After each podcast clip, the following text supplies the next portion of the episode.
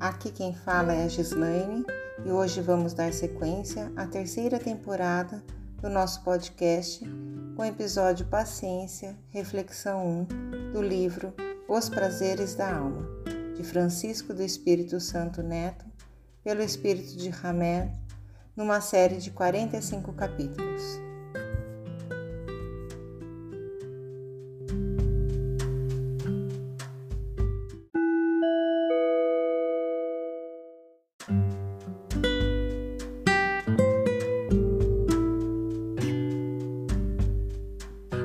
Paciência.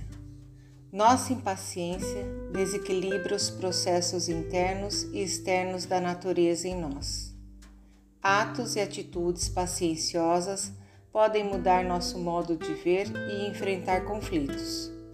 Lembremos-nos de que todo problema contém em si mesmo a semente da solução. Tão logo nos permitimos pensar na natureza como algo vivo e atuante em nós, começamos a perceber que nunca perdemos nosso sentido de ligação com o mundo natural. É como se emergisse de nosso interior uma parte adormecida que sempre soube disso. Por conseguinte, começamos a religar a vida íntima com as forças criativas manifestadas em toda a evolução. Nossa ligação com os processos vivos da Terra tem sido esquecida. A suposição da ciência moderna é de que nosso planeta tenha por volta de 5 bilhões de anos. Não existe, porém, nenhum vestígio que permita determinar com alguma aproximação a época em que foram lançadas as sementes da vida, isto é, o aparecimento dos primeiros organismos vivos sobre o orbe terreno.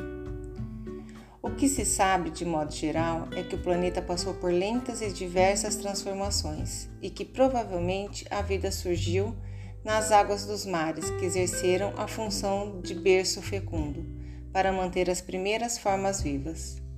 Esses minúsculos seres unicelulares se estruturaram nas condições reinantes na Terra primitiva a partir de substâncias orgânicas pré-existentes na atmosfera e na crosta terrestre.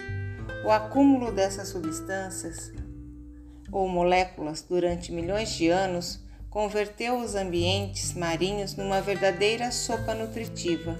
A partir daí, e pela ação laboriosa dos operários celestes, teve início a vida na Terra. Questão 801.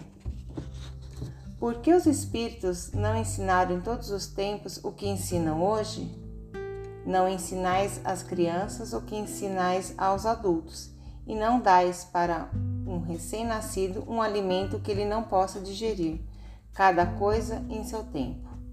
Eles ensinaram muitas coisas que os homens não compreenderam ou desnaturaram, mas que podem compreender atualmente. Por seus ensinamentos, mesmo incompletos, prepararam o terreno para receber a semente que vai frutificar hoje.